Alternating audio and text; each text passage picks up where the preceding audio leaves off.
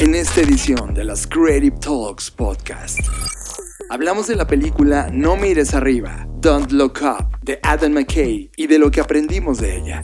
No se logra ningún objetivo más que el poner a discutir a la gente y hacer famosa la película en este hype que, que así como nació se fue y no veo que haya quedado huella ni que va a quedar, o sea, no, no pasó nada. Y eso es lo peligroso, que se vuelve tan banal y es una paradoja porque se volvió tan banal que la banalizó tanto que ahora de por sí el tema no se tomaba en serio, pues ahora menos. La humanidad gastó 3.8 billones de horas en dispositivos móviles en 2021. ¿Qué significa haber invertido tanto tiempo de consumo? Justo a eso voy. O sea, este tipo de... Yo no estoy en contra de que consumamos contenido eh, o que usemos dispositivos móviles, porque tampoco suelo ser esta persona de, ay, pues entonces vamos a, todos a una colina y no hay que tener contacto con la tecnología. No creo que esa sea la solución y además lo creo inviable. Sin embargo, em, este es el punto, cuestionarnos y esto, que mencionas es algo que yo, por ejemplo, en, mi última charla TEDx mencionaba. ¿Cómo convertimos esta, esta inteligencia artificial en tiempo artificial? Esto es todo ese tiempo que yo gasto haciendo tareas repetitivas o viendo contenido de cierta eh, categoría, lo convierto en pues, eso mejor que lo hagan las máquinas porque lo hacen mejor y yo ocupo ese tiempo para algo más productivo donde pueda pensar en, en nuevas soluciones o inclusive para mí el tiempo productivo es pensar cómo mejoras tu propia vida. Ya ni siquiera es como que cómo salvas al mundo o cómo, sino cómo mejoras tu propia vida porque por, esa, por, esa, por ese lugar hay que comenzar. El planeta Arrakis de Dune fue analizado por científicos y encontraron que los humanos podrían vivir en ese planeta. Y finalmente, ¿qué implicaciones energéticas y de futuro de vida tiene el minar criptomonedas? Bienvenidos a esta edición de las Creative Talks Podcast. Black Creative Intelligence presenta. Estamos viviendo la disrupción más grande de la historia de la humanidad, una en donde la creatividad y el desarrollo tecnológico son el centro de una revolución que lo cambiará todo. Y tú la estás liderando. Bienvenidos a esta ruptura del espacio-tiempo llamada Creative Talks Podcast. Creatividad innovación, diseño, negocios y futuros. Con Fernanda Rocha y John Black. Un podcast de Black Creative Intelligence presentado por Blackbot, Black School y Black Bull. Creative Talks Podcast. Hola, ¿qué tal? ¿Cómo están? Bienvenidos a Creative Talks Podcast, el podcast donde hablamos de creatividad, diseño, innovación, negocios futuros. Y hoy estamos aquí a 44 de diciembre. Ah, se cree. Estamos a... no, hay 44 de diciembre en esta línea de tiempo, Fer. Ya sé. Pero bueno, estamos acá y como ya escucharon, el día de hoy me acompaña John. John, bienvenido. ¿Cómo te sientes este 44 de diciembre? Arrancó con todo este 2048. Está brutal. no, no, no, ya en serio. La gente se nos va a confundir con las líneas de tiempo. Y bueno, ya de verdad esperamos que esté estén arrancando el año con todo. Nosotros sí, así que vamos a comenzar. Media. Todos los contenidos que estamos consumiendo, series, videos, podcasts, música, películas, documentales. Media. In Creative Talks Podcast. Fernanda Rocha ha pasado muchas cosas desde la última vez que grabamos un Media dentro de las Creative Talks. Primero no habíamos visto Matrix y creo que eso fue como muy interesante para la gente que sigue todos los contenidos creados por las hermanas Wachowski. Y creo que esta última edición fue polémica porque hubo un gran segmento de personas que dijeron que esta era una porquería, que no entendieron lo que ocurrió con Matrix. Y a mí la verdad, a mí me fascinó creo que es algo que tenemos que seguir viendo. Solo lo he visto una vez, estoy esperando que regrese a las plataformas de streaming para volver a darle segundas, terceras, cuartas lecturas a esa obra. Eh, a mí me encantó, conecto completamente el universo Matrix, pero hay un contenido, Fer, en particular que me gustaría discutir contigo en esta ocasión. Se llama No mires arriba, eh, si no me equivoco está en Netflix, creo que la vimos en Netflix, y es una comedia es un filme que, que, no, no, va a ganar premios, no es un filme donde la crítica especializada se haya vuelto loca, donde haya ocurrido cosas impresionantes al interior. No hay nada, no aporta nada en términos de lo técnico de la escuela o, o de la academia. Pero pone en la mesa, y es por esa razón estamos discutiéndolo, al menos para mí me parece relevantísimo, pone en la mesa una fotografía de lo que está ocurriendo como sociedad. Una sociedad que a pesar de que los contenidos están ahí, los científicos están ahí, la gente que está de alguna manera empujando para bien a la humanidad o advirtiéndonos de las cosas que venimos haciendo mal y que tenemos tiempo de corregirlas, la sociedad decide no voltearla a ver porque está mucho más interesada en seguir entretenida, en seguir eh, no viendo esa realidad, seguir disfrutando las cosas como si nada estuviera ocurriendo, cuando dentro de este contenido, dentro de este film, nos muestra que la humanidad está a punto de extinguirse. Y, eh, y la humanidad reacciona como diciendo, ah, sí, siguiente cosa, veamos la siguiente serie, ¿no? Ese, esa foto, Fer, es a lo largo de mi vida he visto cómo la sociedad se ha venido defragmentando y, y cómo siempre un pequeño extracto de, del total de la sociedad son los que siempre están empujando las cosas adelante y el resto van 30, 40, algunos siglos desfasados. Y es, es, un tema sistémico, es decir, los humanos ya fuimos entrenados, educados, so, socialmente eh, manufacturados para solo estar eh, dejando pasar, dejando filtrar el contenido simple, el contenido sencillo, el contenido de risa, el contenido buzón, eh, bufón. Y no realmente estar pensando y estar consciente de las cosas que están ocurriendo, Fer. Creo que esta película de No mires hacia arriba es una foto del estado social, cultural, del estado político, del estado de nuestros líderes y que a pesar de que lo abordan a través de la, de la comedia y qué elenco ocurre dentro de ese filme, wow, con la gente que está adentro de este proyecto, sí logran hacernos cuestionar, nos logran incomodar sobre, oye, ¿somos verdaderamente una generación de estúpidos? Ay, Mira, no quiero ser aquí el ave de mal agüero, ni contradecir, porque estoy de acuerdo contigo en la parte que señalas que no va, no es una película, no es, ni siquiera es una buena película. Quiero comenzar por ahí. En el sentido de, de lo que yo esperaría como espectador y lo que esperaría del director, de Adam McKay. Porque él tiene otras cosas, por ejemplo, lo que hizo en 2008 con Step Brothers, que me hacen más sentido, que me hacen más, o sea, si quería como incomodar y esta comedia o esta sátira, creo que ahí lo logra. Eh, eso primero, o sea, no es una buena película. Y en segundo lugar, me pareció hecha justo para provocar esta conversación alrededor de ella, pero sin ningún sentido y es ahí donde me pierde. O sea, cuando haces un producto de este, de este, de este tamaño, de este tema, de esta temática, me refiero al tamaño por la temática que habla, no por el tamaño del proyecto, que es el cambio climático, que sabemos que es el tema más importante en este momento. Eh, y lo hace solamente con esta idea o este objetivo de entretener a las personas y de ponerlas a discutir, pero no, no hacia ningún objetivo claro, creo que ahí se pierde y además terminas por ensuciar el tema, por manchar el tema y por hacerlo tan subjetivo que la gente diga, ¡Ja! Una, una película más, una risa más, y en lugar de provocar lo opuesto que supuestamente querían, como señalar el problema, lo terminas haciendo eh, pues algo más. O sea, eh, y eso a mí me parece muy peligroso en el tiempo que estamos viviendo. O sea, para mí eh, no se logra ningún objetivo más que el poner a discutir a la gente y hacer famosa la película en este hype que, que así como nació se fue y no veo que haya quedado huella ni que va a quedar, o sea, no, pasó nada. Y eso es lo peligroso, que se vuelve tan banal y es una paradoja porque se volvió tan banal que que la banalizó tanto que ahora de por sí el tema no se tomaba en serio, pues ahora menos. Es que ese es el tema, Fer. O sea, hablas desde el punto de vista científico, nadie te pela.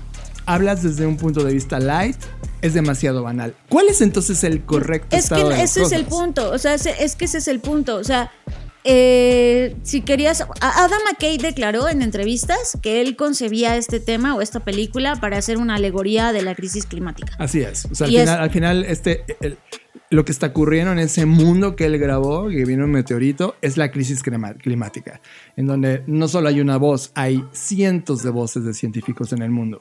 Lo sé. Entonces, e, es, mira, por un lado sí, es verdad, esta película tiene muchas cosas que son reales, o sea, y que se pueden comparar con el mundo real, lo entiendo. Y aunque la película fue escrita antes de la pandemia, que creo que eso también es importante decirlo, se asemeja mucho a lo que ha pasado en la pandemia, ¿no? Los científicos. Yo no estoy diciendo que el tema no es real o que no se evidencia, estoy diciendo que cae en, en, tan, en tal absurdo que no logra iluminar el tema de la crisis climática, al contrario, lo opaca. la pregunta es, si este contenido hecho y codificado para ser entendido de esta manera, ¿no se entendió? Es que no estaba hecho, es que no estaba hecho para que entendieras, estaba hecho para que lo banalizaras y para que hablaras de eso. Y ya, no estaba hecho para que lo que entendieras.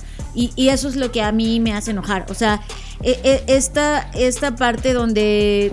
Eh, por ejemplo, que compara este, eh, ¿cómo se llama? Meteorito mata planetas, ¿no? Es como, es que así no, es, es, que eso no es, o sea, el cambio climático no nos va a dar una fecha límite, está pasando ahora y eso es lo que no podemos dejar que pase, que la gente piense, ah, bueno, todavía no llega la fecha, no hay problema, o sea, ¿sabes? Esta comparación no logra ser la comparación ideal para discutir sobre el tema importante que supuestamente el director quiso discutir, que no lo logró, o sea, ese es mi, ese es mi punto y tienes a un, montón de personas en elenco de, la talla de todos los que están ahí. Impresionante. Ajá, y solo es como, pues mejor te hubieras gastado ese dinero en una campaña de eh, ¿sabes? Como en algo más útil. Es que Fer, ya se ha gastado ese dinero. No, esa cantidad eh, eh, estúpida de dinero, no.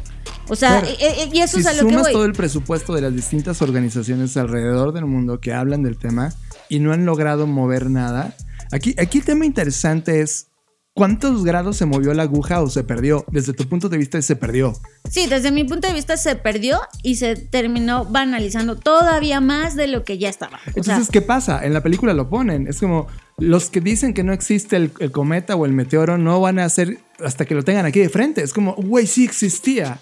Y, eso va a ocurrir. Por eso, pero eso hace entrar a la... O sea, a mí lo que me preocupa es que la película te quita agencia y se va a un rincón de la nostalgia, de lo que era, de lo que anhelábamos. Y pues como eso que anhelábamos y queríamos tener, no podemos hacer nada porque es absolutamente fortuito. Entonces vamos a sentarnos aquí en una cena donde contamos lo hermoso que era nuestra vida y se acaba el mundo. Y es, así no está pasando, güey. Nos estamos cocinando en este momento de poco en poco y no te puedes sentar a tener una cena familiar cuando está explotando este tema en lugar de tener agencia y dejar de vivir en la nostalgia, porque la nostalgia solo es pasividad. y yo me niego a eso. En, en, el papel de los científicos, todo el pinche tiempo tienen agencia. Todo el tiempo están hablando Por eso, pero ese es justo el tema, John. Esto no le corresponde solo a los científicos. Lo sé, pero Ellos son no los, que, los que dan la, el primer, la primera voz de alerta. Por eso, eh, mira, el punto es, la película no logra, no lo logra. O sea, ok, si la película no lo logra, en la vida real, que es lo que realmente importa de lo que por esa razón lo traje,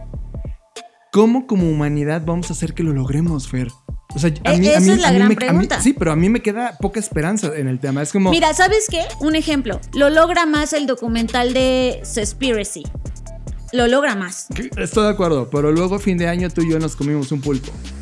Sí, pero entiendes el concepto de cuándo debes comer, cómo debes comer, en dónde debes comer. Exacto. Pero seguimos comiendo. Por eso te digo, eso en términos de mover la aguja, la movió más que esto. Y no, es, es, es el mismo reclamo que teníamos con otras películas de, ok, si era entretenimiento, pues chido, pero no salgas a decir que esto es una alegoría a la crisis climática porque no tienes ni idea de cómo es la crisis climática de acuerdo a lo que nos quisiste presentar en tu película. Entonces, Fer, esto realmente lo único que movió fue las mismas personas que ya estábamos convencidos de que era un tema importante. Exacto, que no, en, en realidad no pasó nada, o sea, no pasó nada. Y, y, a mí lo que me molesta son todas las discusiones absurdas que pasaron, como de, ah, sí, cierto, y sí, cierto, y qué, güey. O sea, ¿sabes cómo se banalizó? Se banalizó más de lo que, de por sí a la gente. Si pusiéramos en una escala donde el top es eh, preocupación y acción ante el, cambio climático y hasta abajo estaría eh, pues la sátira, la burla, el no hacer nada y la pasividad, esta película está ahí. Hay un libro de Mark Vidal que ya terminé próximamente la reseña dentro de la Black Creative Intelligence, se llama La Era de la Humanidad, y cito un párrafo muy particular. Lo terrible de la reflexión acerca del futuro que nos espera es que suele enfocarse desde la perspectiva que más audiencia produce. Empiezan a sucederse programas, reportajes, estudios para el fast food informativo que el gran público debe devorar, debe de comer sin digerir. Reportaje, show o tertulia, espectáculo. Cierro. Esto que dice es una foto de esta fotografía, es una foto de, lo que ocurre. Es decir, yo no logro descifrar, y mira que estoy parado y tú y yo nos estamos preguntando desde hace mucho tiempo cómo ayudar creativamente a que este tema ocurra. Lo abordas desde la ciencia, haces reportes, dedicas millones de dólares, tiempo y esfuerzo y energía de compañías y personas para poner una fotografía y la gente diga, ok, esta fotografía la entiendo, me duele, pero inmediatamente, así como si estuvieran haciendo What's Next en su timeline de red social favorita, entran a otro tema y se queda en el vacío. Fer, me preocupa que esto que ocurrió con No mires hacia arriba sea el, fin, y eso me, me, alarma, mucho como sociedad, de que no nos importa absolutamente un pinche carajo nada. Y, y, eso a mí me quita toda esperanza porque seguimos siendo ese grupito de personas que sí estamos interesando, interesados, que sí estamos debatiendo, que sí nos peleamos en un micrófono para decir a ver qué entendimos de esto. Y que allá afuera siguen viendo su timeline de TikTok y cagándose de la risa con las pendejadas. Y esto que dice Mark Vidal, con este espectáculo que es devorado sin digerir.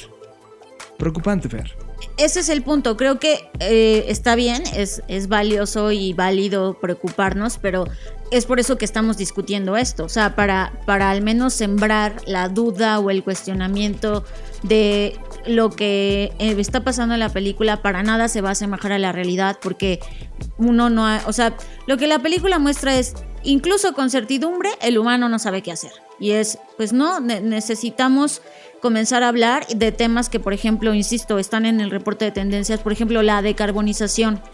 Que, todo el mundo está esperanzado con eso y diciendo, ay, sí, y ya las compañías en el 2030, 2040, 2050 ya van a ser 100% libres de carbono. Sí, pero mientras, ¿qué hacemos? para que esa decarbonización se lleve a cabo y sea rápida, porque se requiere que sea rápida, pues necesitamos en primera instancia nosotros cambiar nuestro comportamiento de lo que comemos, de lo que vestimos, de todo. O sea, y eso no está mostrado. Entonces, creo que el punto es eh, reflexionar, darle una doble reflexión a esto y no, no, tampoco, ojo, tampoco quiero responsabilizar a los, a, los cineastas o a quien dirige las películas, porque esa no es la responsabilidad que ellos tendrían que cargar. Pueden hacerlo si quieren, sí, porque tienen visibilidad, porque tienen exposición. Pueden contar una historia, que lo quisieran. Exacto, pero tampoco, también hay que entender, o sea, no vamos a dejar que un director de una película haga lo que los gobiernos no hacen, etcétera, ¿no? O sea, pero sí lo que yo no quiero es que esto se banalice porque para nada va a ser así, o sea, para nada está siendo así. El cambio climático está pasando ahora, no es que nos sentemos a esperar la muerte inminente, podemos tener agencia en eso y creo que eso es lo importante de reflexionar. Ahora mismo en el continente americano, en la parte sur, están viviendo una oleada de calor, la gente de Argentina está vuelta loca en este momento, ¿no? Entonces se nota este cambio. Ahora, Fer, déjame poner un dato que ya sé que estamos en la sección de media, pero probablemente eso se puede convertir en la sección de tema de la semana. Hay un dato reportado por una compañía que se llama App Annie el App Annie lo que trató de hacer como compañía es crear un análisis de rendimiento de todo lo que está ocurriendo en plataformas móviles. Estudian los datos móviles, el análisis que las empresas necesitan para poder entender qué está haciendo las personas dentro de estas plataformas. Y App Annie acaba de publicar un dato muy fuerte, Fer. Los teléfonos móviles inteligentes alrededor del planeta consumieron 3.8 billones de horas en todo 2021. Esto, esto en inglés sería 3.8 trillones, pero en nuestro eh, español latino, sistema.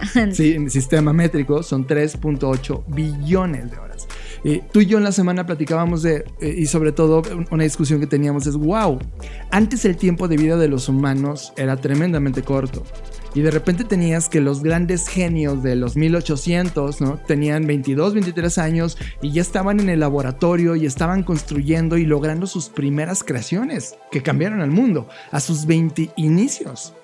Hoy yo tengo 40, Fer, y estoy volteando a ver a la generación que nos rodea. Y a pesar de que tenemos más tecnología, más datos, más acceso a información, no estamos siendo esa sociedad. Y de repente la respuesta, y es una hipótesis, no creo, no creo que sea la respuesta contundente, pero es una de las causas, es que perdemos demasiado tiempo en estas plataformas. 3.8 billones de horas humanas desperdiciadas en las plataformas móviles. Ahora, metiéndonos más a fondo, hay que ver qué significan estas 3.8 horas. Es decir, en dónde se gastaron.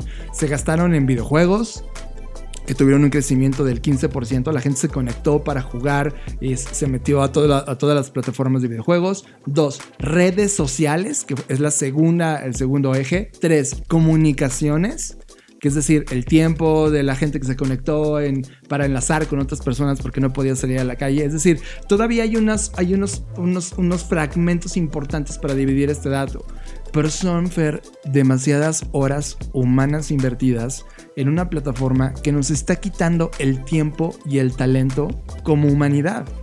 Justo a eso voy, o sea, este tipo de... Yo no estoy en contra de que consumamos contenido eh, o que usemos dispositivos móviles, porque tampoco suelo ser esta persona de, ay, pues entonces vamos a, todos a una colina y no hay que tener contacto con la tecnología. No creo que esa sea la solución y además lo creo inviable. Sin embargo, eh, este es el punto, cuestionarnos si esto, que mencionas es algo que yo, por ejemplo, en, mi última charla TEDx mencionaba. ¿Cómo convertimos esta, esta inteligencia artificial en tiempo artificial? Esto es todo ese tiempo que yo gasto haciendo tareas repetitivas o viendo contenido de cierta eh, categoría, lo convierto en pues, eso mejor que lo hagan las máquinas porque lo hacen mejor y yo ocupo ese tiempo para algo más productivo donde pueda pensar en, nuevas soluciones o inclusive para mí el tiempo productivo es pensar cómo mejoras tu propia vida. Ya ni siquiera es como que cómo salvas al mundo o cómo, sino cómo mejoras tu propia vida porque por, esa, por, esa, por ese lugar hay que comenzar.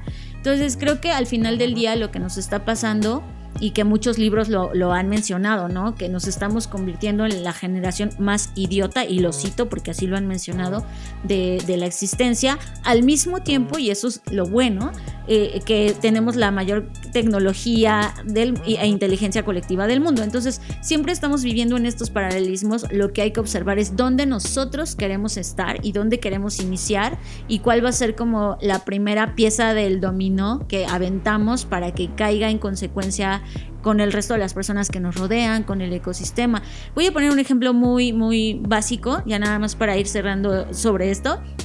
Y es, eh, encontré en mi Instagram, por ejemplo, una chica que compartió cómo tuvo una cena navideña ecológica y cómo ella con su propia iniciativa compró o consiguió estos como, aquí en México les decimos guacales, que son estas cajas como de hechas de trozos de madera que no están tan bien definidos, eh, y ahí eh, enseñó a su familia de, a ver, esta Navidad no vamos a estar ahí desperdiciando nada aquí se va a tirar tal cosa, aquí tal cosa, aquí tal cosa, y como todos estaban en lugares que no era su casa, sino rentaron una casa para poderse aislar, este, consiguieron quien pudiera ir a recolectar esos desperdicios, llevaron el plástico a un lugar que, ¿no? Y ella decía, esto requiere esfuerzo, o sea, no iba a pasar por sí solo, porque hoy no hay la tecnología o más bien las herramientas al alcance de todos, pero decía, si hacemos ese pequeño esfuerzo, pues no es que salvamos al mundo, pero me pareció una gran reflexión de cómo en estos rituales que ya de por sí hacemos, reunirnos con la gente, celebrar cumpleaños, celebrar navidades y todo lo que se celebra,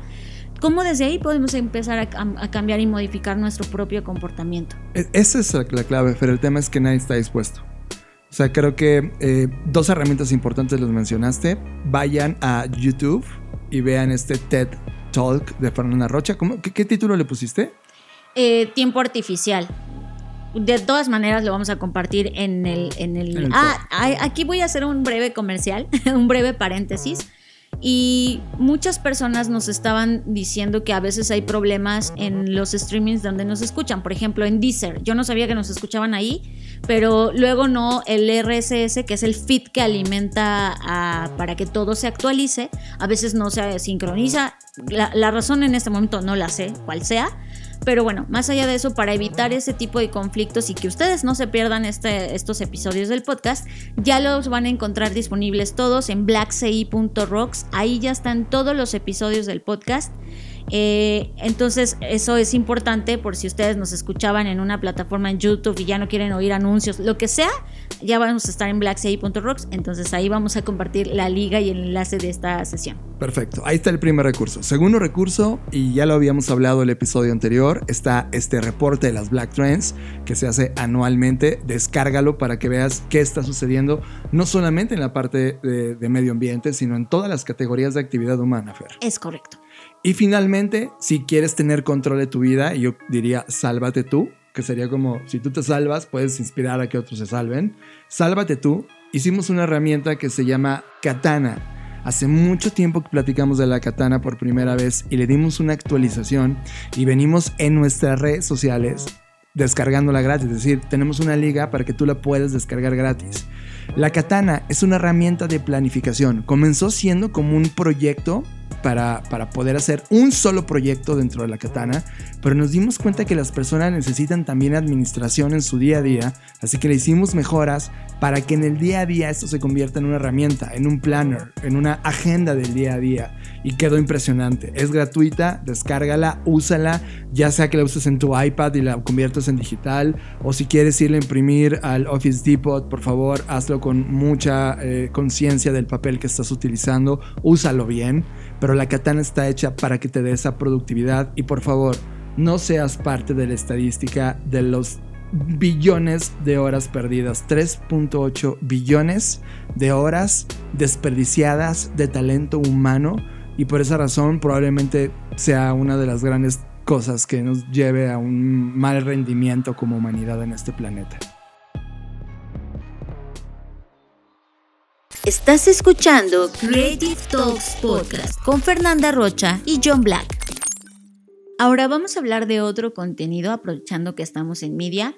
No es una película, no es un documental, es más bien un experimento, un viaje para que logremos ver la tecnología del futuro, que de acuerdo a este video comienza en este año, en 2022 este advierto es un video del 2020, no es un video que salió ayer o esta semana o en estos días. Eh, de hecho, se lanzó el 19 de diciembre del 2020 y lleva, lleva un título en inglés que en español sería El lapso del tiempo de la tecnología del futuro del 2020 al 4000 y más. O imagínense el año 4000, ya tan solo decir 4000 suena como que, bueno, pues ya no vamos a estar ahí, ya sé, pero eso es una de las cosas que nosotros aquí en este podcast siempre estamos promoviendo. Es como, no importa que ya no vas a estar en el año 4000, todo lo que hoy hagamos o dejemos de hacer va a incidir en ese futuro, aunque ya no estemos. Así que creo que este es un video muy bien hecho, además vale la pena mencionar.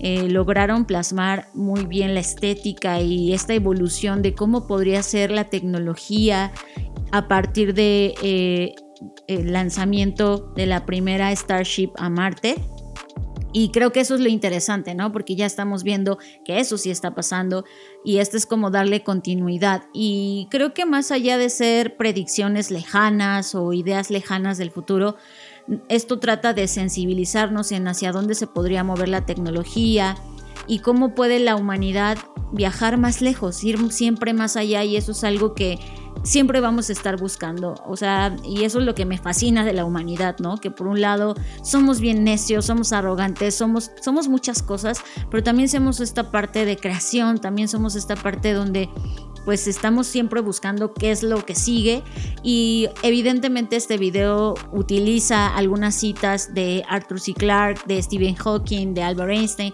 Albert Einstein, perdón, para justo mencionar, o sea, como provocar en nosotros algo. A mí la verdad me conmovió muchísimo, me, gustó bastante. El video lo van a poder encontrar en YouTube si, si lo buscan como el Timelapse 2022 hacia 4000, así escrito con número. De todas maneras, lo vamos a dejar en el enlace de este episodio. Coincido, Fer, es una locura, es... Dura, dura, como 17 minutos, más o menos. Sí, 17 minutos exactamente. Y la verdad es que sí es un contenido de los que debes de poner a pantalla completa, unos audífonos y, y dejarte llevar. Pues te das, te das una, una, idea de lo, del, del, pequeño tiempo que pasamos en esta línea del tiempo.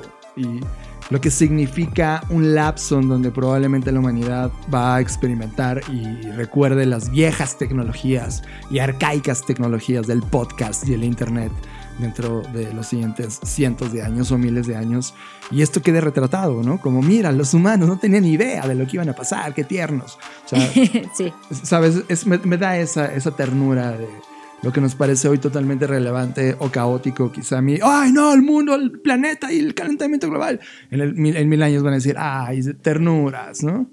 Es, eso es súper interesante y ver, ver lo que nos podemos convertir como raza humana también es estremecedor.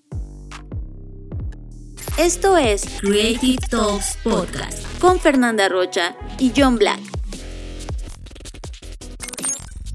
Únete al mejor club de innovación, negocios, diseño, creatividad y futuros. Únete a Black Creative Intelligence. Suscríbete por 99 pesos al mes y ten acceso a artículos, reseñas de libros, recursos descargables, reportes, sesiones de innovación, revistas especializadas. Black Creative Intelligence. Suscríbete en el sitio blackci.rocks. Black Creative Intelligence, presentado por Blackboard. What If? Estás escuchando Creative Talks Podcast con Fernanda Rocha y John Black. Y John, para complementar esta sección y seguir con el tema de la exploración espacial y de esta inquietud y curiosidad humana de siempre estar buscando respuestas, aunque todavía no le entendemos bien a una cosa, ya nos estamos preguntando otra pues quiero compartirles que un grupo de científicos se inspiró en, esta, en estos libros de ciencia ficción de Frank Herbert, es decir, Dune, y convirtieron esta, pues este planteamiento donde en, quienes han visto o leído la obra Dune, pues sabrán que dentro de Dune hay un planeta desértico que se llama Arrakis. Y este planeta que el autor, es decir, Herbert, esbozó, pues es un, la verdad, yo no sabía y gracias a esto descubrí, hay una enciclopedia de Dune, que es la enciclopedia autorizada donde te explican todo lo que pasa, o sea, todos los elementos, ¿no? Así, y me, pareció fascinante. Obviamente la adquirí porque soy esa persona. Y dentro de, de, toda la saga de Dune, pues Herbert describe muy bien cómo es Arrakis, o sea, da muchísimos detalles.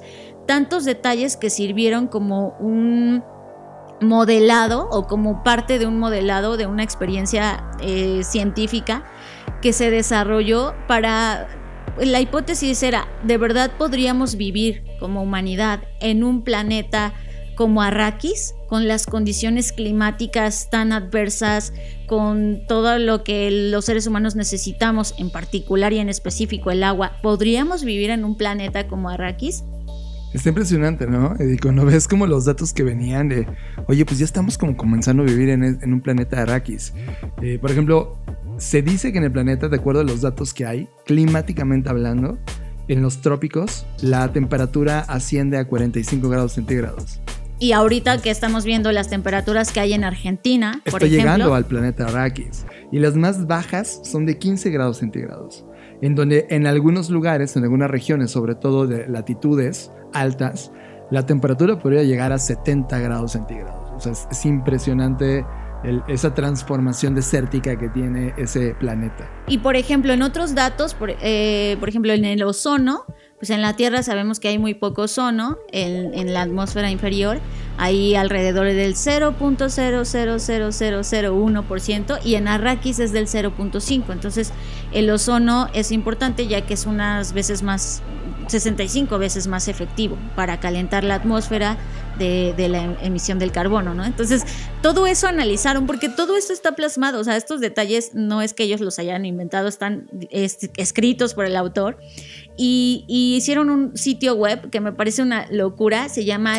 climatearchive.org, diagonal Dune, Eh, y puedes ver, o sea, puedes ver el planeta como si realmente existiera y puedes ver estas eh, esquema donde pues se ve su clima, se ve su geografía y me parece, o sea, de verdad yo estoy impactada, me parece un experimento muy, muy interesante. Voy a ser aquí el abogado del diablo, Fer. Este trabajo de Dune nos está dejando más cosas que pensar que no mires arriba. Totalmente. eso es a lo que me refiero. Creo que ahí hay un enlace de ecosistema, ¿no? Es como de, a ver, de un film, o más bien, de una serie de libros, que luego se convierte en un filme, que luego vuelven a lanzarlo, lo vuelven a, a grabar y a colocar, y de repente los científicos dicen, ay, a ver, y hacen este trabajo científico. En esa línea del tiempo, ¿cuántos años han pasado? ¿Unos 40 años? Al menos, sí. Al menos, perfecto. Dentro de la siguiente gran zona de influencia, y ahí es donde, por ejemplo, la economía de creador a mí me vuelve loco lo que puede provocar. Es un evento aislado como No mires arriba, bien leído por un grupo de científicos, pueden provocar que una página web explique las alternativas de no llegar a ese caos y de repente se discuta en un foro internacional y de repente termine en una iniciativa de ley y de repente en la línea del tiempo de 40 años digas, wow, qué influyente se convirtió Dune porque nos permitió imaginar y plantear a la humanidad en ciertos escenarios extremos donde la ciencia se clavó tanto porque fueron nerds que traían soluciones mientras la Tierra se dirigía a ese escenario desértico. Yo creo que de hecho ese es el, punto que la ciencia ficción siempre ha buscado. No hacer todo este ecosistema, que creo que eso enriquecería totalmente la experiencia, pero siempre la ciencia ficción, pues su, objetivo ha sido provocar, cuestionar, ¿no? Plantear escenarios, plantear hipótesis. Y creo que justo el, cierre de esta cadena viene en esto que mencionas, es...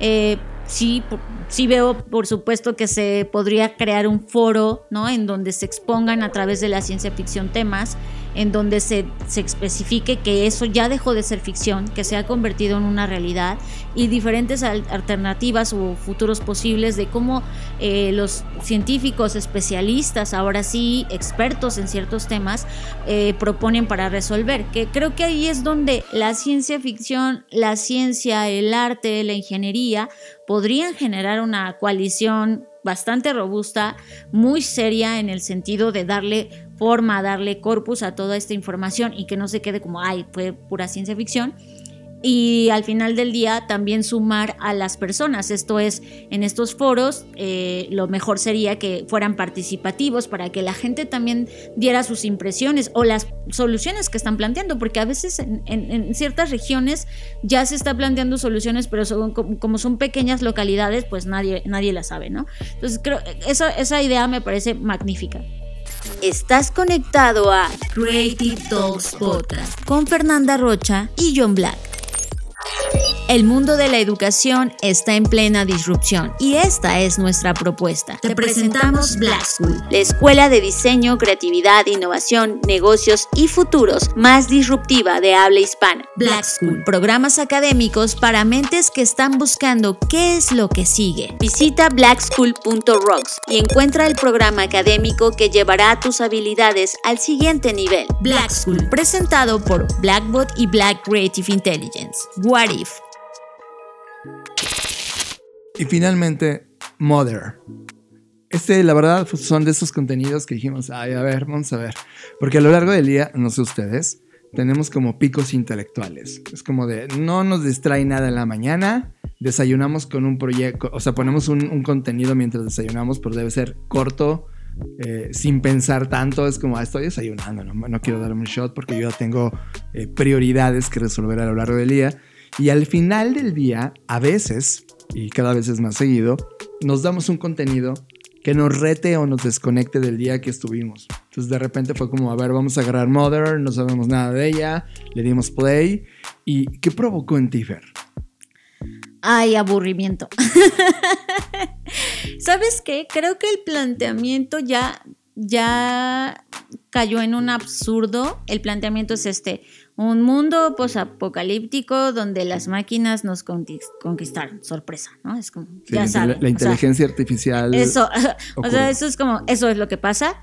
Y lo que más me hizo enojar, creo que es el tema de desperdiciar o desaprovechar el tema y no hay conflicto. O sea, el conflicto es que ella está embarazada y luego qué, o sea, no va a ningún lado, la verdad, no llega a ningún lado ni siquiera hay una reflexión, una conclusión, al menos a mí no me llevó a ningún lado, no la sentí.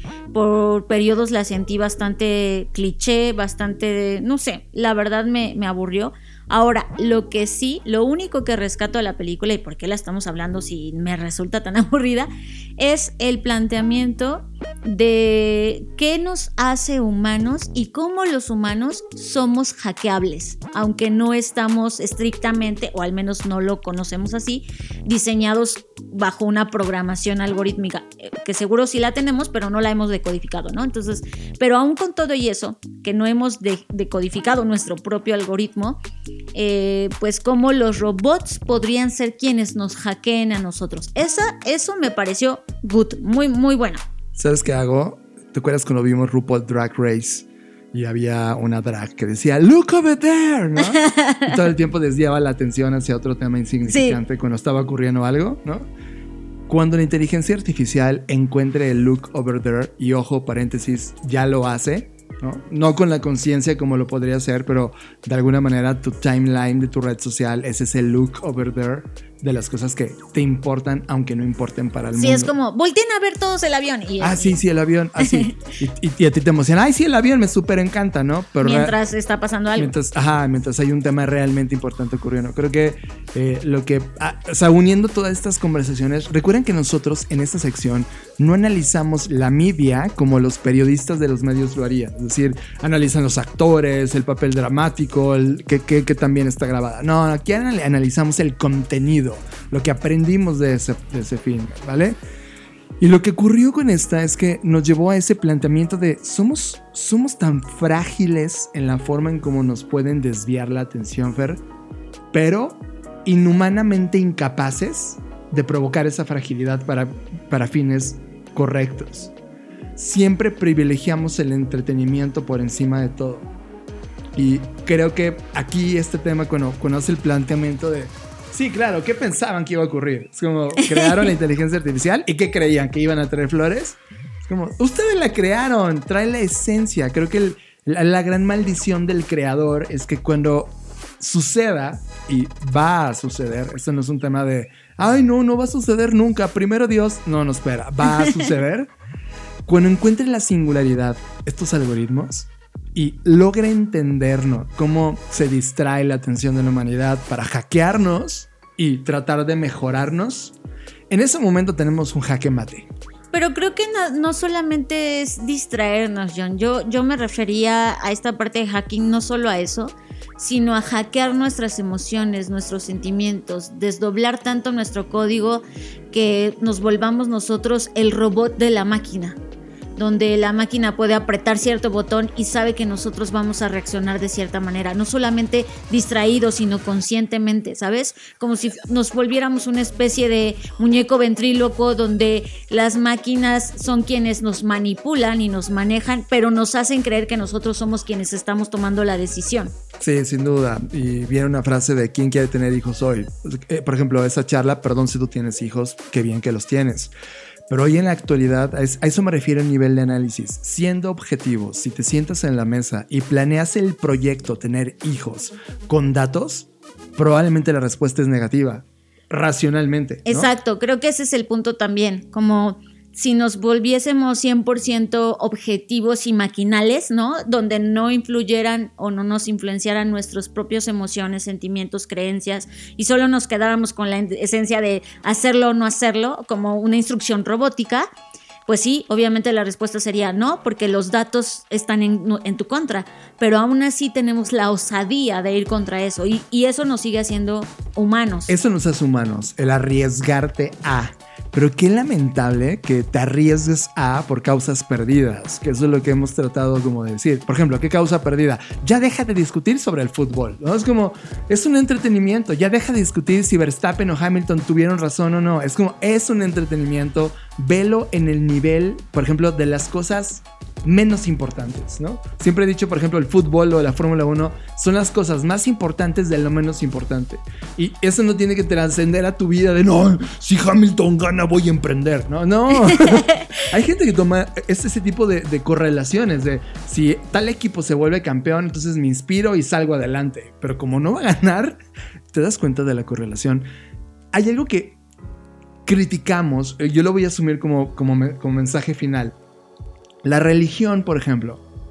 Uno de los serios problemas que yo tengo con la religión, más allá de la idea de este ser humano divino que lo mandó su padre y de repente nos dijo que existía, toda la historia, dependiendo de donde te pares, hay una historia increíble. Esto se lo aplaudo, hay un storytelling detrás impresionante. El fandom más, más grande de todo el mundo. Brutal. Y eso lo reconozco, Iglesia Católica, lo hiciste muy bien, eres una gran compañía y dueño de un país. Si la iglesia lo logró, Facebook, ¿por qué no? Solo se los dejo como anotación al margen. Pero lo que, lo que quería decir es esto. Cuando alguien más te roba el poder, tú pierdes el poder. Déjame, me explico. Aquí en México, y no sé si vivas en América Latina, de repente es como, oye, te veo el jueves. Sí, si Dios quiere. No, cabrón. ¿Cómo que si Dios quiere? Si tú quieres, güey. Esa capacidad de ceder el poder que tú tienes a alguien más, que probablemente ni siquiera te lo habías cuestionado, es quitarte el poder creador. Es claro que puedo. Por eso te estoy diciendo que el jueves te veo, güey. Sí, claro. Y aquí hacemos una nota al pie que obviamente yo me puedo morir mañana y ya no te vi. Y es, pues ya no pasó. Sí, biológicamente eres un tipo mortal. todo el mundo lo sabe. y esa incertidumbre es la que tratamos de. Para mí, esta lectura es: imagínate la pared de una casa. Y esa pared tiene un agujero. Eh, y ese agujero lo intentamos llenar con pues ay, ponle un parche, ¿no? Y ese parche puede ser el si Dios quiere, ese parche puede ser eh, el abuso de sustancias. O sea, cada quien tapa ese parche como puede y como quiere y como le place. O primero Dios. o primero Dios. Entonces, creo que el punto es ese. O sea, cuando tú dices, pues no es que pues no es una cosa que Dios quiera. ¿Cuántas cosas has hecho que Dios no quería que hicieras? Y aún así sigues aquí. A lo que te quiero decir con esto es, puedes creer en lo que quieras, en una moneda, en un Dios, en una nube, lo que quieras, lo que te inspire. Eso es increíble del ser humano, que encontramos inspiración en lugares donde el resto de seres vivos de este planeta no los encuentra. Eso es increíble. Pero esa inspiración debería convertirse en poder creativo para ti, porque tú tienes la habilidad de crear. No es si Dios quiere que tú crees, es no existe cuando rompas esa correlación y si realmente el Dios es un ente creador como tú piensas que es, te debería de empoderar a ti para crear como Él. Es alguien que te inspiraría a crear como Él. No a tenerte condenado, mandado como si fueras un súbdito, un pinche de cocina más dentro de su gran restaurante. Eso, querido amigo, es justo lo que trae esta, fotografía este de Mother Android. Es como cometen errores humanos, que la humanidad pudiera hacer y es como, no te hagan eso, no hagan aquello. Y terminan pagándolo muy caro y poniendo lo mejor de la humanidad en salvar un proyecto que es insalvable y que retrata el estado actual de la humanidad que venimos platicando desde el día 1 o desde el minuto 1 de este podcast. En síntesis es, ¿la quieres ver? Sí, vela pero vela bajo una lectura superficial al inicio y si hay algo que conecta contigo sobre lo que te estamos diciendo y lo que tú vives todos los días, habrás encontrado un tiempo correcto. Si no, no te preocupes, va a pasar, la gente va a llorar, el status quo va a decir, oh sí, tristísimo, qué manera de acabar y ya está. No van a entenderlo, no van a profundizar, no van a cuestionar las creencias o lo que hacen en el día a día ni a mejorar el status quo porque como dice Fer, pues no están hechas para eso. Estás conectado a Creative Talks Podcast con Fernanda Rocha y John Black. Ahora sí vamos a pasar de lleno al que era desde inicio el tema de la semana, pero ya cambió todo esto, pero no importa, estamos aquí para hacer eso, para cambiar, para ajustar, porque de eso se trata este podcast. Les voy a compartir algo que la verdad me tiene bastante preocupada y ocupada, y sobre todo tratando de entender este fenómeno y lo más importante es que este fenómeno está ocurriendo en Latinoamérica, ¿no? Casi siempre hablamos de otros temas que ocurren en, otras partes del mundo con la finalidad de podernos anticipar antes de que lleguen a México, pero aquí esto es algo muy cercano y estamos hablando de algo que está ocurriendo en Paraguay. Les voy a dar contexto. Hay una represa que es una de las más grandes de América del Sur, que se ha convertido literalmente en un campo de batalla de Bitcoin. ¿Por qué? Porque como ustedes saben, y si no, ahora les voy a explicar, para que el Bitcoin se genere, ahí eh, una de las formas de lograrlo es a través de la minería. Sí, así como minábamos oro y estos metales, pues también las criptomonedas se minan. Eh, a las personas que se dedican a hacer esto de tiempo completo se les conoce como criptomineros, así como en su momento a los mineros, solo que ahora criptomineros, ¿vale? Hasta ahí, ok. Estos criptomineros se están organizando para mantener la electricidad más barata de, que está en Paraguay para poder seguir minando y ganando dinero por minar esta moneda llamada Bitcoin. El tema con esto es que eh, ahora que estamos en plena pandemia y desde, desde que comenzó la pandemia para acá, eh, ha estado ocurriendo algo interesante. La gente de por sí ya estaba convirtiéndose en criptominero para poder conseguir un dinero adicional, pero a partir de la pandemia esto se volvió su trabajo completo. ¿Por qué? Pues por lo que ya sabemos, ¿no? Todo cerró, muchos perdieron su empleo y pues muchas personas no tenían otra fuente de ingresos, así que de alguna forma u otra el contexto los llevó a optar por minar. Eh, entonces comenzaron a minar trabajando jornadas de 12 horas para mantener a flote sus empresas, eh, entre ellos, por ejemplo, una persona que se dedicaba a dar eh, servicios de Internet. Pues esta persona dijo, pues ahora tengo más trabajo que nunca, ¿no? Porque me dedico a esta parte. Y bueno, el punto es que em, hay, un, hay un fenómeno que ellos le llamaron la fiebre minera, que surgió a partir del 2021. Y esta fiebre minera hizo que muchas personas comenzaran en, este pues, modelo de negocio bastante lucrativo en el que tú estabas minando y pues ganabas eh, pues, dinero en Bitcoin, lo cual ustedes saben ahorita cuánto vale el Bitcoin, pues son cantidades de dinero bastante interesantes y eso en un país como Paraguay, con unas personas que no estaban pues acostumbradas a ganar esa cantidad, pues era exorbitante, ¿no? Entonces, hay una ciudad en particular que tiene 55 mil habitantes, un poco para que dimensionemos el tamaño de la ciudad, que está en las colinas del sur de Paraguay, y eh, se llama Villarrica. Y están, eh, hoy están llenas de... Es, es, que me lo trato de imaginar, de hecho busqué fotografías y es como una foto de lo moderno y lo viejo, ¿no?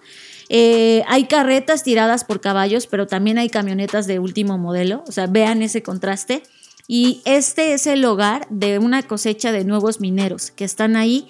Y cualquier persona que viva ahí, que tenga una computadora o dos, saben que se dedica a eso, o sea, saben que es un criptominero, eh, algunos como trabajo adicional, otros como trabajo de grupo completo. Y de hecho tienen, pues, se comunican como todos nosotros a través de un grupo de WhatsApp donde se ponen de acuerdo en cómo van, eh, las complicaciones que esto tiene y pues para compartirse información de cómo hacerlo de una mejor manera. El tema con todo esto, y ahora sí que ya senté las bases y el contexto de, lo que está pasando, es que eh, este auge tecnológico que está ocurriendo en este lugar, que insisto, se llama Villarrica, es que la ciudad es casi la única en Paraguay que tiene su propia empresa privada de energía. ¿Vale? Es como si aquí, voy a hacer la referencia de México porque es donde estamos, es como si en México, además de la CFE, existiera una empresa privada de energía. La CFE es una... Eh, la Comisión Federal de Electricidad en México. Que la administra el gobierno del país. Exacto. Entonces, en Paraguay, en lugar de existir un, este ente, además de ese, existe algo que se llama CLIPSA, que esto, esta, esta empresa privada de energía es desde 1953. O sea, vean todos los años que lleva, porque todos estos datos son importantes. Entonces, esta empresa Clipsa, pues al ser esta empresa privada, lo que hizo fue que eh, ellos tienen como un contrato, vamos a llamarle, en donde ellos están casi que de manera vitalicia en ese contrato asignando que hay una tarifa especial que es de 16 eh, dólares por megavatio. Entonces, esto es muy barato en comparación con, el con otros servicios eh, de electricidad, ¿no? Ahora, eso hace que, pues, obviamente, esto se vuelva el paraíso para minar, porque minar eh, consume gran cantidad de energía. Entonces, si la energía te está saliendo bien barata, pues obviamente tus ganancias son mucho más y puedes minar y minar y minar, ¿no? Para la mayoría de, los clientes industriales, las tarifas de luz aumentaron hasta un 20% o más en 2017. Y eso eh, hizo que, que, al tener la tarifa de Eclipsa, pues este incremento de luz que otras personas tuvieran, o otras industrias o otras empresas, a ti no te afectara. El tema es que el, eh, pues esto ha promovido que haya esta lucha entre las personas porque están exigiendo que por qué estos mineros tienen este acceso y ya se está convirtiendo, o sea, básicamente en una fábrica. Y, ahí es donde comienza la discusión, la polarización, el conflicto, porque eh, pues originalmente, obviamente, la ciudad no estaba pensada para convertirse en una criptominería y ahora está ahí con todas las consecuencias que eso trae consigo. Voy a tratar de tomar apuntes de todo lo que estás diciendo. Entonces, quiero entender que, uno, evidentemente en este nuevo planteamiento económico de las criptomonedas, se necesita electricidad para toda esta infraestructura pueda funcionar.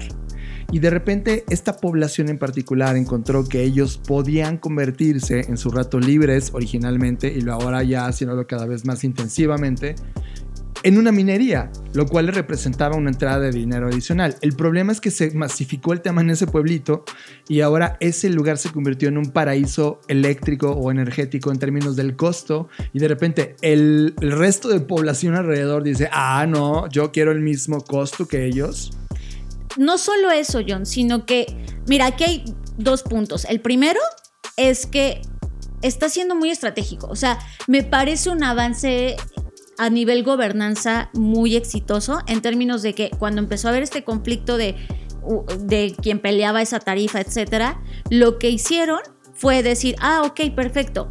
Entonces, si ustedes requieren más eh, electricidad de la que normalmente una casa consume, por estar ahí minando, vamos a hacer algo, vamos a llegar a acuerdos. Entonces Clipsa, que es esta institución de energía, lo que hizo fue, nada, ustedes van a poder consumir más electricidad temprano en la mañana en la noche y durante la siesta de la tarde, porque en esa región se acostumbra a hacer una siesta en la tarde. Entonces, digamos que escalonaron los horarios para que no afectaran a la población. Entonces, es cuando la población está más activa en sus tareas normales, que no son minar, eh, eh, los mineros no pueden minar, ¿sabes? O sea, y eso me pareció una base, una innovación, John.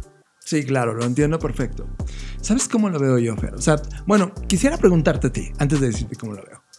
¿Tú qué opinas de estos avances que estamos teniendo? Porque estamos en pañales justamente, estamos en una etapa larvaria del entendimiento de qué significa esta criptoeconomía. Yo veo un riesgo inminente y es que este tipo de cosas se empiecen a salir de control y que Latinoamérica o países en desarrollo se conviertan en la puerta de atrás o en, ya sabes, como en esta basurero o en esta mina, como le queramos llamar, de la tecnología y que esos beneficios o ese dinero no se quede y no se consuma y no promueva el crecimiento del país, sino por el contrario, eh, beneficia a los países más ricos del mundo. Fantástica conclusión. Porque esto nos lleva a un punto de la historia donde, ojo, aquí podríamos hablar a detalle de qué está pasando con los países en el mundo y quién está este, siendo más minero que otro, ¿no? Pero desde mi punto de vista, Fer, y no sé si el tuyo, el secreto de la economía que viene no va a ser en invertir en infraestructura, sino invertir en los contenidos que van a cubrir, que van a correr en esa infraestructura. Eso va a diferenciar de un país rico del que no lo es. El país que mine hoy va a vivir de economía de subsistencia. como de, ah, bueno, ellos crearon las bases tecnológicas y corremos en la generación uno con ellos. Pero los que están creando el contenido son la capa de arriba que realmente crea la riqueza y, los, y las soluciones o los activos que van a realmente beneficiar o no a la humanidad. Creo que históricamente hablando, seguramente tu cabeza dices, claro, eh, mi cuarto que tenía en Airbnb, porque ahorita está vacío porque no hay turismo, lo voy a meter muchos servidores y voy a empezar a poner minerías. Como, ok, está bien, pero pregúntate, ese esfuerzo que estás haciendo, ¿podrías tú, en lugar de invertirlo, hacer un esfuerzo intelectual para crear contenidos de valor o servicios de valor? ¿O te vale y solo quieres conectar cables? ahí hay dos grandes curvas, Fer, dos grandes caminos a seguir en el presente, en la línea que tenemos actual. Hay países que van a optar ser pura infraestructura entonces ser mega eficientes en la producción energética, meterse a energías verdes, eh, tener mejor procesamiento, eh, mejores chips, mejor tecnología, o hay quienes se van a convertir en países de contenido. Es que es eso lo que a mí me preocupa justo, John, lo que estoy totalmente de acuerdo contigo. Y así como vivimos el sector primario, el sector secundario que nos habían enseñado en nuestras clases de economía para poder entender cómo funcionaba la generación de dinero. Y me refiero, por ejemplo, al sector primario que en algún momento sigue siendo, pero eh, parece que cada vez menos la producción agrícola, la pecuaria, la pesquera, y me refiero no cada vez menos porque hemos dejado de consumirla, sino que cada vez menos personas se dedican a eso, ¿no? Ahora lo que está pasando con, con esto es, volvemos al estado uno del sector primario, o sea, Ahora el nuevo sector primario de extracción es la extracción de estas monedas, ¿no? Y, lo que me preocupa es que eh, a diferencia de la economía del creador o de esto de generar contenidos, eh, pues sí, esta primera fase de extracción genera dinero más rápido que tú eh, generando contenido. Por lo tanto, para las personas se vuelve más atractivo de, ay, pues a mí me vale generar contenido. Yo voy a conectar cables y aquí está. Pero eso te limita en, la carrera larga, ¿no? Ajá, eso es a lo que voy. Ya deberíamos un poco aprender de la historia de, ya vimos que el sector primario eh, no fue suficiente y luego vino el sector secundario, el sector terciario, etcétera, ¿no? Entonces, Creo que aquí el punto es observar que esto que está pasando en Paraguay, que además quiero complementar, ya nada más para terminar de dar los datos, es que esto, esta luz que se genera acá, o esta energía más bien, que se genera, se vende y se comparte con Brasil. Y es, pues ustedes saben de qué tamañote es Brasil, ¿no? Entonces, otra de las cosas que se está quejando la población de Paraguay, y con justa razón, es que esta luz se está vendiendo a centavos a Brasil en lugar de venderla a un precio competitivo y eso hace que entonces también en algunas localidades de Brasil se comience a minar porque pues comparten esta, esta, este bajo costo. Entonces creo que ahí es el tema de cómo se está vendiendo su energía a centavos de dólar a Brasil y cómo esto se puede convertir en, insisto, en una parte como de, ¿sabes que me vienen a la, a la cabeza imágenes súper desoladoras, ¿no? Donde entras a un lugar y solo hay máquinas conectadas, como lo que vimos, por ejemplo, en China antes de que las desconectaran, ¿no? Estos campos, en lugar de cultivar manzanas, peras, lo que sea, pues estás cultivando bitcoins. Ah, si te vas hoy en día a cualquier data center de cualquier compañía tecnológica, ¿no? Son servidores y servidores y servidores, islas completas, otros abajo del agua porque tienen que enfriarlas. Pero es que es justo eso todavía se ve estéticamente mejor, o sea, esto es clandestino, ¿sabes? ¿Sabes cómo, me imagino en esa clandestinidad? Había una película que llegaba a unos extraterrestres a Sudáfrica. Ándale, sí, sí, sí. Y que, y que, ellos tenían su tecnología así, clandestino. Entonces, la minería del... Sector 9, algo así se llamaba. Exacto, y que todo era, pues, sí, o sea, metaloso, ya sabes, todo descontinuado, o sea, un ambiente que no se respira. O sea, eso es lo que, a mí me... El gobierno no entiende, que, que no regula, que no apoya, etcétera. Y eso es lo que a mí me preocupa, que esta minería de Bitcoin no contribuye al desarrollo industrial del país y por el contrario solo lo vuelva a la puerta trasera de cosas clandestinas y, de la única solución viable para que la gente pueda subsistir. Porque ojo, yo no estoy juzgando a la gente que se dedica a minar, o sea, uno porque no estoy en su contexto ¿no? y, desde el privilegio lo observo y soy consciente de eso, pero Mm, lo que estoy juzgando aquí o señalando es justo lo que mencionabas ahorita, John, el tema del gobierno que no, que no lo entienda y que, que esta sea la única salida para esas personas es lo que no me parece justo y es lo que creo que no debería seguir promoviéndose. Estás conectado a Creative Talks Podcast con Fernanda Rocha y John Black. John, qué bárbaros. Ahora sí nos clavamos en el tema durísimo o en los temas porque fueron varios. Es que como que los correlacionamos, Fer, porque eran como eh, eh, contenidos separados que fueron tejiéndose a lo largo del podcast. Sí, porque así es la primera vez que nos escuchan. John y yo nunca nos ponemos de acuerdo en términos de, ay, tú vas a decir esto, yo voy a decir eso. Todo es en frío, o sea, sabemos los temas, pero no sabemos qué va a decir cada quien, por eso luego se nos rebasa el calor de la discusión, lo cual es perfectamente normal, no se asusten, no piensen como, ay, ¿qué está pasando? Nunca, nunca, nunca esto ha sido un espectáculo de golpes intelectuales. Sí, no, pero ah, creo que, que, al final del día era necesario y pues qué importa que si nos pasamos del tiempo, ni modo, soporten amigos, amigas, porque fue interesante, espero lo haya sido para ustedes. Y les recuerdo que hay proyectos corriendo en paralelo. El proyecto de Fernanda Rochafer, esta semana sí sales, ¿verdad? Esta semana salgo en el proyecto que se llama Traficante, que es un podcast también que estoy pretendiendo hacer semanal. No me crean mucho, quizás luego lo cambio, pero ahorita es semanal, en donde estoy hablando más a título personal de cosas muy privadas, íntimas, que me dio la gana compartir con ustedes y espero les sean de utilidad. Yo también ya le puse nombre a algo que se va a llamar Bitácora Fer. Lo pregunté, hice un video. Eh, va a ser un video cada vez que encuentre algo interesante que compartirles. Lo voy a, subir en, en, mi canal de YouTube, pero también va a estar como un fragmento del video porque ves que tiene un límite máximo de minutos en ciertos lugares, en ciertas redes. Voy a subir como highlights en todas las redes. Pero gracias por el nombre porque las personas votaron por uno o por otro nombre. Había un nombre que se llamaba Desde el Estudio y ah, terminó eh, ganando uno que se llama Bitácora. Se va a llamar Bitácora este proyecto.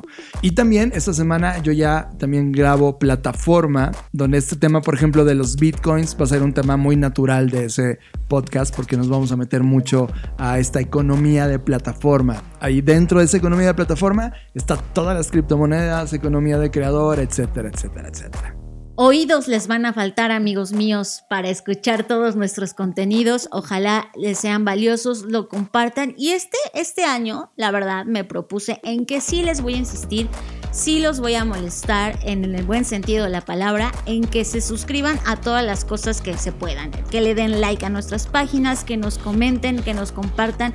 Sobre todo queremos escucharlos más, o sea, saber qué está pasando del otro lado. Siempre lo he dicho y se han portado ustedes muy tímidos, pero ya basta, ya este año va a ser de hablar y expresarnos. ¿Sabes qué, Fer? Tienes toda la razón. Los que están escuchando ahora mismo a través de Apple Podcast. Eh, hagamos este ejercicio de Apple Ándale, Podcast. para empezar. Si tú estás escuchando este podcast en Apple Podcast, por favor ve y déjanos un ranking. Si no te gusta este podcast, ponle uno. Si sí te gusta, ponle cinco. Y es más, déjanos una reseña. ¿Por qué razón? Porque Apple Podcast empieza a entender qué tipo de personas y cómo está realmente encendiendo la popularidad de ese contenido.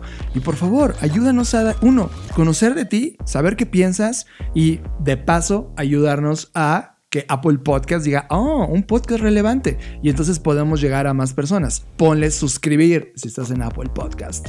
Comenzamos desde ahí. Y Fer, quiero cerrar porque habíamos hecho el podcast pasado y no habíamos hablado sobre esto. Si te das cuenta, tú que llevas escuchando este podcast durante mucho tiempo, ya no escuchas el intro de Dixo Dixo es una plataforma que admiramos, que queremos muchísimo y les mandamos un abrazo enorme a toda la gente detrás de Dixo, pero no decidimos participar en el nuevo Dixo. Las razones son que realmente hay una separación entre el pensamiento que hay de negocios de los contenidos tradicionales, que es el pensamiento actual de Dixo, contra la evolución de la economía de creador. Creo que hay un dismatch y ese dismatch nosotros no podíamos ser eh, incoherentes con todo lo que hemos hablado. Nosotros defendemos a la economía de creador, defendemos al creador, creemos que hay una posibilidad importante de innovación y no estaba ocurriendo en el nuevo proyecto y por esta razón decidimos no participar y dedicarnos de totalmente independiente. Fer. este podcast ahora mismo es un, un podcast 100% independiente una vez más y eso me encanta y les mando un abrazo a todos los que nos conocieron a través de Dixo. En verdad los queremos mucho, no solamente a, ti que nos escuchas, sino también a la gente que está relacionada en Dixo.